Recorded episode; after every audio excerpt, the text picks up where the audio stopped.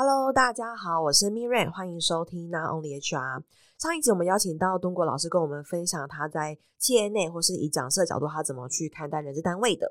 那第二集呢，我们来聊聊他特殊的职务，就是引导师。好，那我想用第一个问题，我想先请问一下，就是可以帮我分享一下东国老师你平常就是引导师的工作日常，大概他的 daily 或是 weekly 的八小时，可能会是在干嘛呢？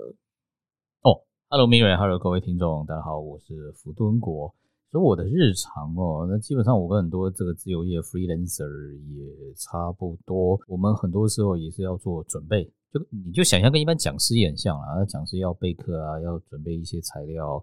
那当然呃也要花很多时间，有时候我们要经营自媒体，这个也要写写文章曝光曝光，大概也都是做做做这些事情啊。嗯，然后客户有需要的时候，当然就跑去那边帮他们引导会议，帮他们上课。嗯哼。大概像这样子哦，哎，那我有个好奇，所以假设说好，我们接到一个引导会的案子，那大概需要做哪一些事前准备，或是它是可以像是，哎，我今天下午就是 我随便讲，就是哎，今天下午可能或是哎下个月哪一天，然后就约定那天，然后当天再来就好了。哦，其实哎也非常感谢 Miriam 之前有介绍一些 case 给我，但其实我们真的花最多时间的就是在那开会前的各种访谈与设计。嗯，这个是最花时间的。那因为我举一个比较极端的例子啊，就是大家比较好想象。举例啊，像现在对岸中国大陆出现很多那个不叫大型企业，那个叫巨型企业啊。好，例如说像什么百度、腾讯，好像这种大公司这样。那到年底，哎，也刚好差不多年底年初了，可能那个策略会议、策略会议啊什么的，好，他们把那各省的什么业务总监代表啊什么集结起来，集结在这北京总部，今天要开会好了，这种各省的业务代表啊什么的加起来，可能将近一百个人，然后，大家一起开会。你说这个大家开会，难不成是那麦克风递下去说，嘿，大家来，每个人讲五分钟？不，不可能这样这样这样搞法嘛，对不对？那你也不可能是因为一个总经理在上面讲讲讲，然后下面听完之后我就拍拍手，那那那那无效会议嘛，这只是个演讲嘛。对。那接下来可能就需要像我们这一种这种引导师去帮他们设计，例如说，好，可能几个人分成一个小组，然后那个议题可能也要事前去想好想好。然后这种议题也不是，然后你上过我的会引导，也不可能是直接要大家讨论。可能先让大家回顾什么过去一年发生什么事情，有个基础的对资料库，有个基础的东西，然后呢，大家再在中间开始可能去找出问题或者找出方向，然后可能小组讨论，然后接下来分成大组啊，彼此什么有些意见交流怎样？那绝对不可能像我刚刚讲一个麦克风递下去，来大家讲讲看，这个你你想讲什么？好，那我刚刚讲的是对外的巨型企业嘛，那大家想一想就觉得对对对对对。好像要事先设计好一些议题，怎么讨论一些时间规划、一些方法流程。那说到今天，你就算是一个公司五个人，其实有这一些规划跟没有这一些规划，然后五个人大家随口说说，跟有经过这一些规划是有差的。嗯嗯哼。那最常最常见的是，尤其是小公司开会的时候，很多中小企业的老板自己也都觉得很纳闷。啊，我当初创业的时候，我就希望跟同仁们平起平坐啊，大家一起讨论。可是靠，为什么现在一开会的时候，大家就两两不说话，听一个人讲 啊？我不，我不是想这样子啊，我觉得大家都是伙伴呐、啊，这样子哈。那我能了解各位这个创业者的苦衷。我我当年我我也创业过啊，也是这个样子啊。那尤其我觉得更讽刺的是，我自己学这种会议引导嘛，我是更希望我自己的团队。是大家平起平坐讨论。好，那这边其实有一件事，有没有这个团体氛围？真的，只要你是一个老板在，即便你学了什么很厉害的，呃，这些什么会议引导啊，或什么，我一样有这种困扰。我福敦国，我自己开公司，我要是要开个策略会议，我也要去外面请个引导师来帮助我，不然的话，我的角色会混淆。哦，嗯。所以其实是跟那个老板的，我想问你，所以如果今天，所以主持人如果不是老板，老板可能也是一个与会者，嗯，那同仁就会比较敢 open 的去讲话的意思吗？好，呃，因为我们这个引导师哦，某种程度像交通警察，就是我们会写，哦，我们不，我们不涉入到那个开车，对，开车的那个或者是会议里头的内容。但是，例如说，这个时候该谁发言？这个时候该谁发言？呀呀呀呀呀！这时候该谁发言？我们可能会有一套就很设计精美的这个 rundown 表这样子。那今天如果老板在，那又有我们这种引导师，那这个老板也会有 sense 嘛？那我们要 follow 这个引导师的交通指挥啊，每个人都能发到言啊，每个人都能讲到话啊，交通因此顺畅。但是如果没有这个引导师，那大家自然而然习惯就是啊，我就听你老板交通指挥啊。那今天老板又是做交通啊，你就叫球员兼裁判有没有？他又指挥交通啊，自己也是个开车的人，那你都猜想到，他一定就是啊，我这辆车优先啊，我先讲，我先讲，我先讲，这这很自然的状态。那更不要讲，他又有权权位嘛，对不对？嗯。那大家下面可能就哦，那我身为员工，我就让着你，让着你嘛。嗯。那久而久之，这种氛围就这样形成了。那你知道氛围久就变习惯了嘛？嗯，那你习惯要打破，你真的必须要有一个外力的介入。嗯，就像我们这种引导师的这个介入这样子。嗯，哦，那大概需要会前，就真的一个会议前，大概需要开几次的会前会来去对焦，到底这个流程啊、round down 啊，会需要花多久的时间做准备？这个也很难说诶、欸，这当然要看这个议题大小、复杂程度。呃，牵扯到和人什么的，有时候有点难说。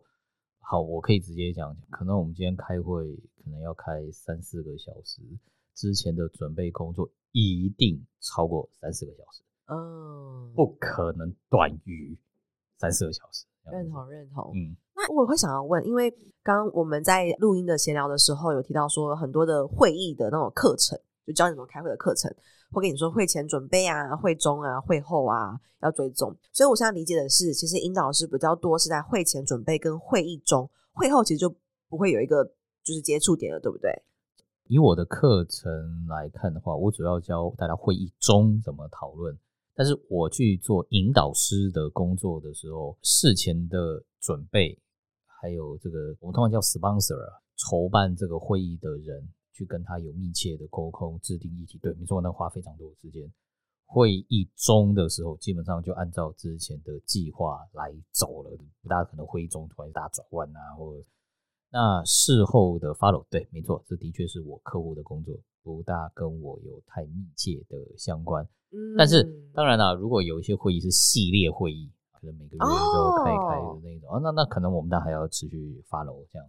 哎，对耶，所以其实有可能系列会议，我觉得这是一个，对，我自己第一次听到，我没有想到这件事情。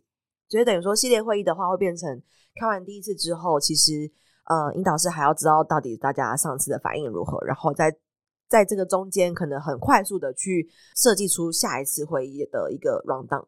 嗯，例如你有看过我那一本书叫《角色行销》，要利用十二个故事角色打造有形品牌。那我蛮谢谢我出的这一本书，那让我开启了一个 business，就是我去协助很多公司去找到他们的这个叫品牌定位。嗯，那这个品牌定位呢，通常不大可能是开一次会大家就有共识了。对，可能我们就要分几次。那这个中间当然我们就要我就不断的 follow up 啊，这样子。嗯，嗯我也会把多国老师的书博客来连结。放在我们的节目资讯栏。好，感谢感谢。好，那我在想到就是等于说，引导师他的日常可能就是跟讲师一样，需要做一些会前的聚焦啊、开会啊、准备啊，那也会需要透过自媒体去曝光自己，也会需要写文章。那再就是一般会议的执行。对，嗯嗯。那我想要再问，就是通常因为确实台湾可能很少公司知道会引导师这个角色。所以通常就是老师，你是会跟管顾合作吗？还是其实会有一群老板他会一起共用这个 会议引导师？我的前辈们，东老师还有前辈吗？我、哦、当然有啊，当然有啊，当然有。我那个我不是孙悟空，这个 从石头里面冒出来啊。在台湾做这个会议引导，这个我我也有我的前辈们，只是我的前辈们很多都去对岸发展。哦，关于引导这些技术，实际上台湾大概在一九九零年左右就有一些归国的学者，还有一些国外的朋友开始。说一九九九零哦，九零之后这样只是你大概也猜想到，要推广这个东西真的很难。嗯，它更麻烦的是它很难诉诸于文字，对，真的你必须要去体验过，你才知道哦，有这个跟没有这个差别在哪。真的写成文字，这这这也很难去阐述的出来。那我也像我刚讲嘛，这一种引导是，你越是越多人、越大型、越复杂的会议，越能体现它的价值。嗯，那对岸就像我刚讲嘛，过去十年来那些巨型企业，那不叫大型，叫巨型企业的兴起。他们就真的体会到，哎呦，真的很需要像这种会引导师啊，不然大家怎么沟通、怎么讨论啊？会飞走。对啊，这样子。那因此，我的这一些前辈们很多就跑去对岸服务了。那所以，这个台湾可能就剩下我们这这个我这一种不上不下的猴子来服务大家哈，这样子。那我会觉得可惜的是，就是对岸因为有这种巨型企业，他们有这种具体的需求，所以。开始很多人都有这种 sense 了，但是对岸大陆开始有这种 sense，好像也差不多是那种二零零八金融海啸之后，嗯，其实落后台湾很久了，但他们学的很快，对，然后现在看起来呢，哇，他们又超过台湾，或者我看到这，我就觉得很惋惜啊，真的是，明明我们起步比较早啊，但是他们动作很快啊，对啊，嗯。就是复制这个模式，在渗入在企业内的那个速度其实是很快的，嗯。所以刚才多国老师提到说，其实，在台湾这边，然后会相对这个市场可能比较没有这么的蓬勃，嗯，是，嗯哼。那到底如果既然没有很蓬勃的话，这些老板他要如何？这些老板要哪里来的呢？就是他要，就是是这些老板是可能以前你的前辈打下来的这些客户群吗？还是？哦，这几年当然啦，很多的东西也是要逐步逐步推广，才越来越多人知道。当然，这个会议引导啊，这引导师的身份，在这些前辈们的努力之下，越来越多人知道嘛。嗯，那我做的方向跟我的前辈们也有一点点区隔，是我把这些我过去学到会引导这种东西，我有一个观念是，一间公司哦，你可能不需要一个这个叫全职的会议引导师，嗯，对。但是呢，每一个主管，尤其是经常要跨部门沟通的这些主管，真的我觉得需要一些会引导的技巧，嗯。那光是懂得这一些技巧，我觉得可以解决大家很多平常会议里面常见的问题。所以我推广的方向就是，来来来，这个我们大家就来上课。主管们都知道一些这种技巧，基本上对大家就很有帮助了。嗯，那至于要邀请引导师什么去公司里头协助贵公司什么开会啊，有是不是有一些重大议题要做一些比较严肃的讨论呢？那不一定有这个需要。对，嗯，嗯理解。所以等于说，在台湾这边就会变成是，哎，先透过培训的方式，让大家对于这个概念跟需求，对于这个技能是有一定的认识。嗯，是，嗯，那我之前我的前辈们很多时候都是有一点师傅带徒弟的方式培育引导师。那我也很谢谢这个几年前我上这个杨天一老师的讲师培训，然后我也在想，哎，有没有可能把这种师傅带徒弟的方式变成就是团体上课的方式，嗯，让大家有一些体验，然后很快也能学到一些。可以应用在我们日常会议里头的方法跟技巧，所以我就延伸出我后来的你你上的那些课程这样子。哦，可是正常来说，到底如果真的要师傅带徒弟的话，应该不会是我们那种一天的吧？哦，不是不是啊，对啊，那我觉得现在很多 HR 的人可能之前有机会去学习教练，嗯，教练，那其实最早最早教练真的也是师傅带徒弟啊。那只是这几年下来，当然很多的这种做教练培训的公司，教练学校，教练学校也开始有这种课程。但即便有这种课程，我猜很多人去上了也看得出来，还是算是教练师傅带徒弟，只是是一群师傅带一群徒弟，嗯，这样。那那是要培养培育一个怎样专业的教练或是专业的引导师。那我是把这东西打散，就像我刚刚讲，不一定需要专业的引导师，但是。人人都要学引导，所以是这是我大概的概念这样子。哦，就是等于说不用每个人都变成很 top，但至少每个人都能够走入到每一个人的每一间公司、每个部门的伙伴里面。是，嗯，了解。嗯、那因为我们在上一节的时候提到说，就是是其实你是从纽约回来之后然后开始接触到这个工作。那我蛮好，就是当时是从纽约回来的时候，你就知道有这个角色了吗？哎，其实认真讲，我是在工研院，我出国之前我就知道这个哦，这么早，那很多年了耶。那个时候应该是二零零三零四年的时候哦，对，的确那个时候我第一次听到这个长长的单字啊，叫 facilitator，我这个字还非常难发音啊。没错，对啊，这个引导师是我要感谢我在工研院的前辈，这个叫练友梅学姐这样子。好。那那个时候我知道这个 facilitator 是先从设计思考开始的。二零零三年呢？对，二零还是非非常早期，对对对。哦，那个时候其实国外就已经开始流行什么 design thinking 这种东西了。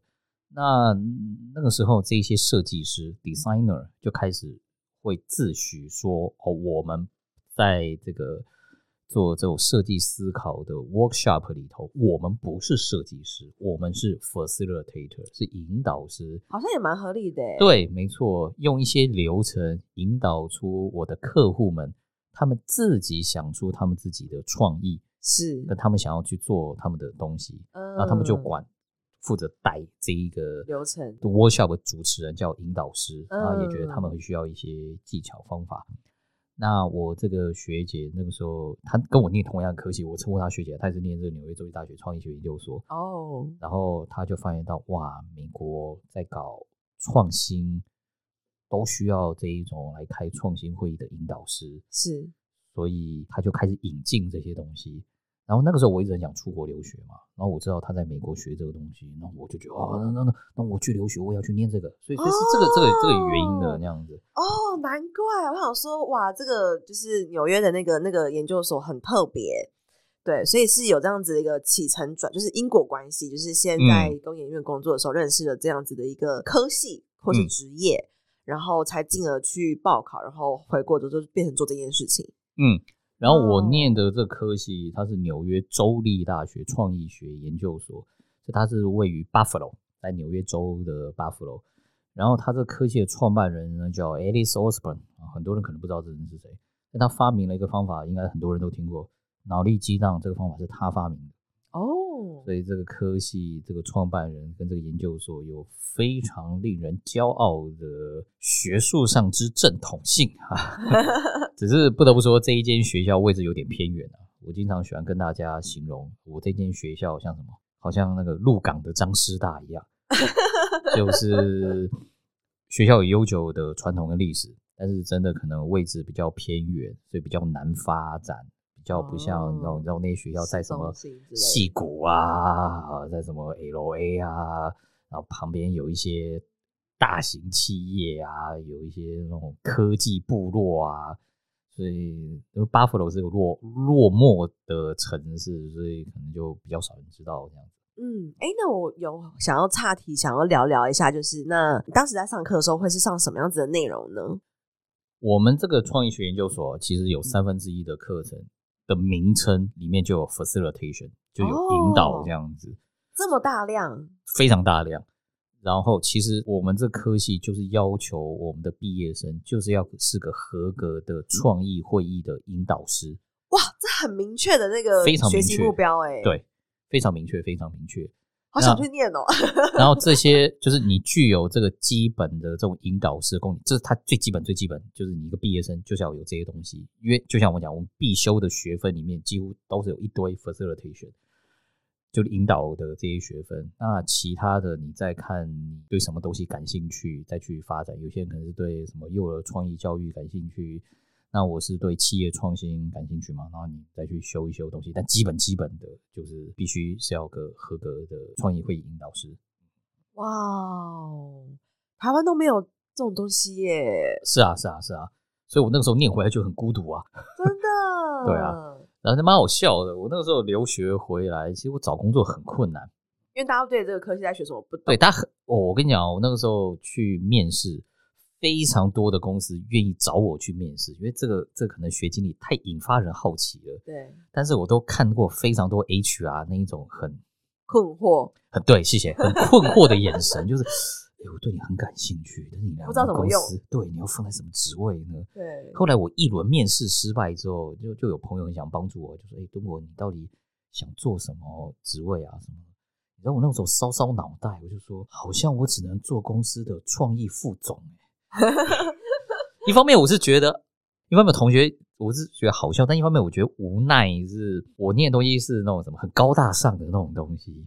那可是偏偏我的年纪跟经历，就我讲是不可能，人家公司就找一个三十岁出头的去当副总，所以我那时候很卡这样。而且我觉得台湾对于就是创意这件事情的那个方向，好像跟你学的有点不太一样。举例好了，可能像我一些客户，他们的创意的总监可能会失去发想视觉啊、campaign 啊，就这种之类的，好像跟产品、跟突破或是跟组织，又就是好像方向不太一样。哦，其实我当初是想走那一块的。哦，你是说那块没人理我？行销类的那种吗？所以我只好对，他是 真的假的？真的啊！你看我出那一本书《角色行销》，就是行销，对对对，对，你看得出来我对那一方面很有研究嘛？对啊，怎么跟老师的主题好像不太一样？但是哦，我顺便把这些东西串一串串起来哈。我学这种会引导，学创意会议嘛，对不对？但是我本身对行销很感兴趣。但是也像我讲，我后来的工作跟行销没有什么关系，跟管理比较相关。对，那但是我在公司里头，可能我就要去去设计一些会议，去解决一些复杂或者是很多部门人多口杂的那一些事情。对，那例如说在华硕里面，可能呃公司的高层们就需要说我来设计，例如说像那种设计思考 workshop，看能不能为产品带来新的一些。方向这样子好，那另外一个呢，就是在很多公司很卡的一件事情，就是到底我们公司的品牌定位是什么？嗯，你知道有时候你问十个人会有十八种说法。好 OK，所以我那个时候我也有被赋予这样的需求，那其实我也就很卡，就是虽然说我以前在美国学什么会引导，但是这个议题好复杂啊，这样子，尤其真的对品牌这件事情，它又更麻烦的是，它牵扯到很多人的。感情诉求，嗯，例如说，你要创业者、老板们啊，他对这品牌有很多他自己的 personal 的情感，那每个人看的事情角度又不一样，哇靠，那讨论起来那个是复杂啊，这样子，那绝对不是传统的那种什么 problem solving 或那那些东西解决，对，有那种流程一步一步可以走的，所以我那个时候就很困惑，那这东西要怎么解决呢？所以后来我自才自主研发。然后找了很多国外的那种资料，才在戏剧学里面我找到了解法，就是我后来出那本书，利用十二个故事角色去帮这个公司的品牌定位这样子。哇，原来如此！所以因为呃，我还记得我印象很深刻，就是那时候去上东国老师的课。然后还有那本书，我想说，这老师为什么要出一本跟行销一样的，就是相关的书呢？就是嗯想不通，然后现在才知道哦，为什么？对，是因为品牌这种事情在公司里面很多的团体沟通老是搞不定。好，那我用我的方法可以协助大家搞定这一种最上位的概念，就是到底我们公司的品牌定位是什么？这样子，嗯，很特别，我觉得。就是很这这就是听到很特别的课系，很特别的工作内容跟很特别的学习内容。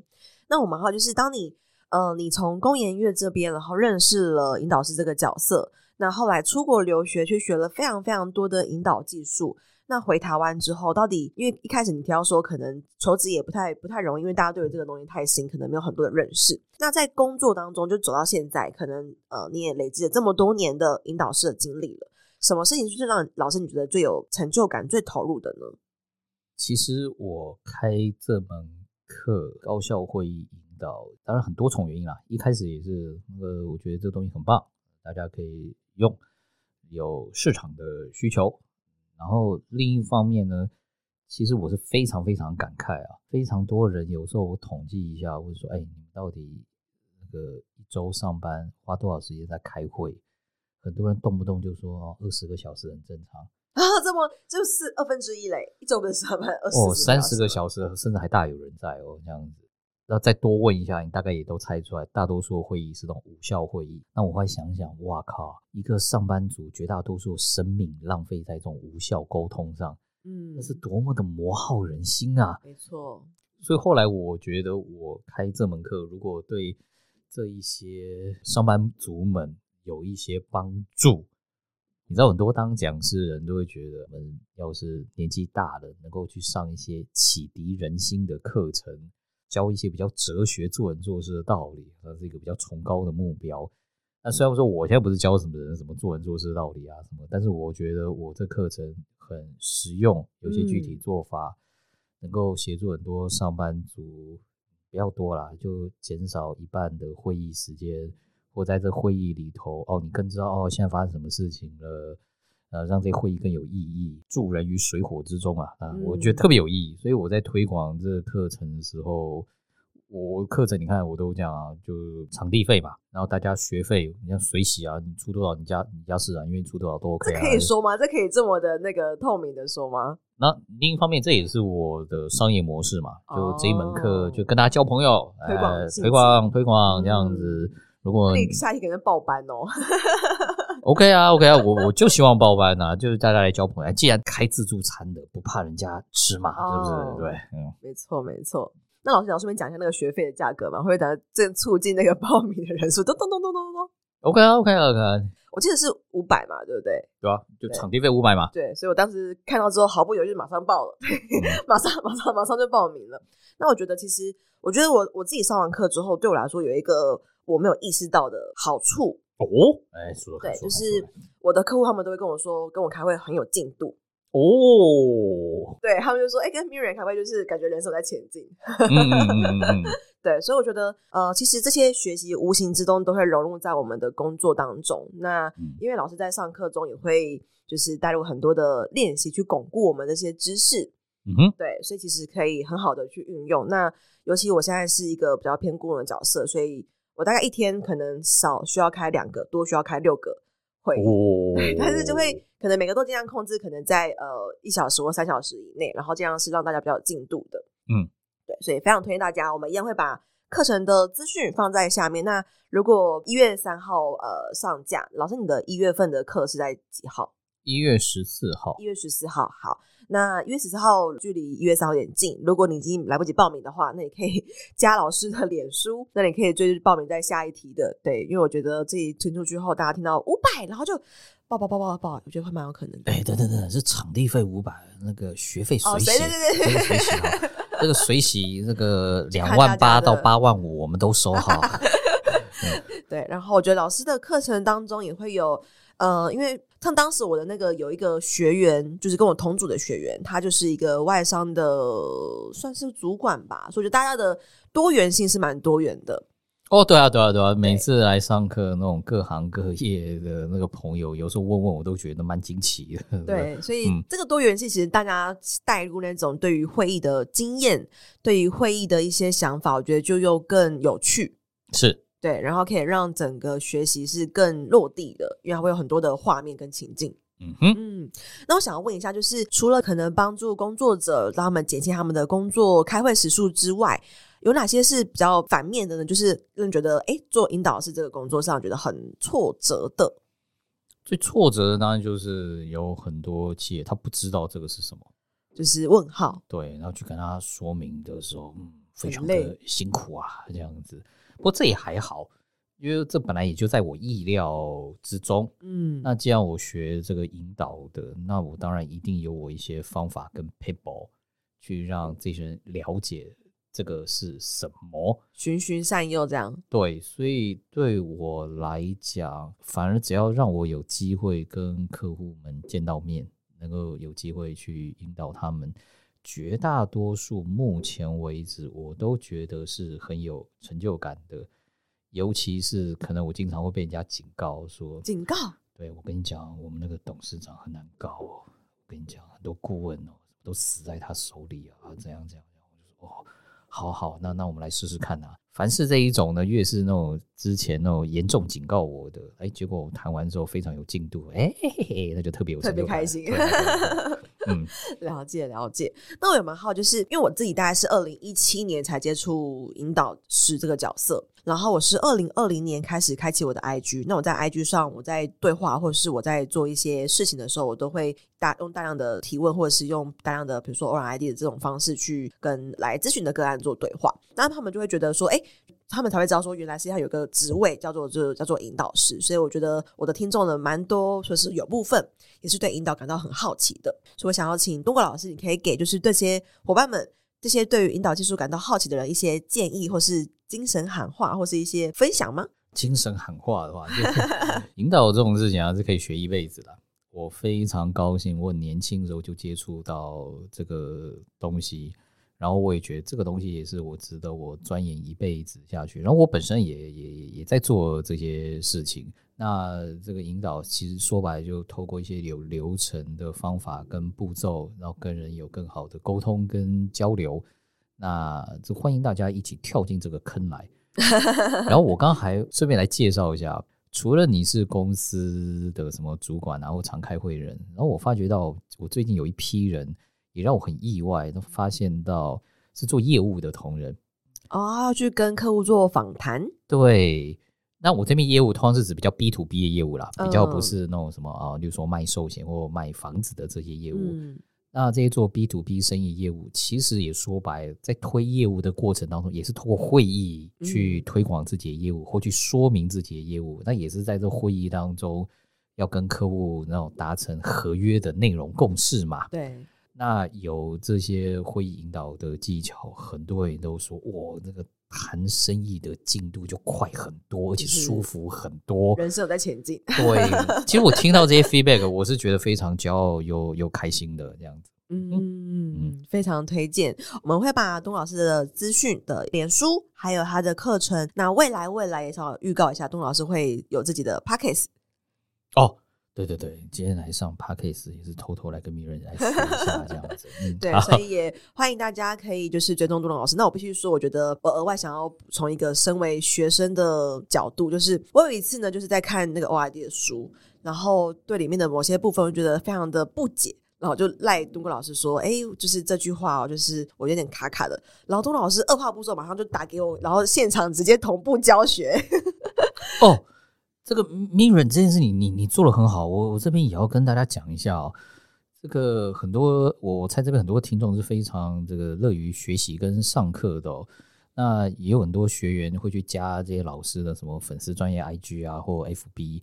那如果你有好奇跟疑问，你很有礼貌的去询问这些老师。你知道，身为老师的人，你知道人之患好为人师哦。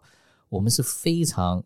当然，前提是这个老师是有空的状况下，通常我们是非常乐意跟同学们这种接触或者是解答的。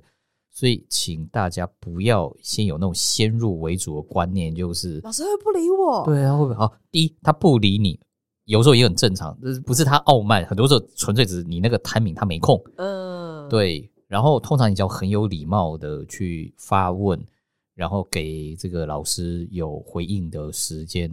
绝大多数会像是 Miriam 跟我这样的关系，哎，反而问了问题之后有更多交流，哎，我们还变成这个蛮好的朋友，哎，我也有机会来上他的 podcast，哎，你看这个多好，对不对？真的，真的，所以我觉得大家就是上完课之后不用担心，哎，好像在应用上什么卡卡的，或是好像什么不顺的地方，就是可以请教东哥老师，他都非常的很亲切。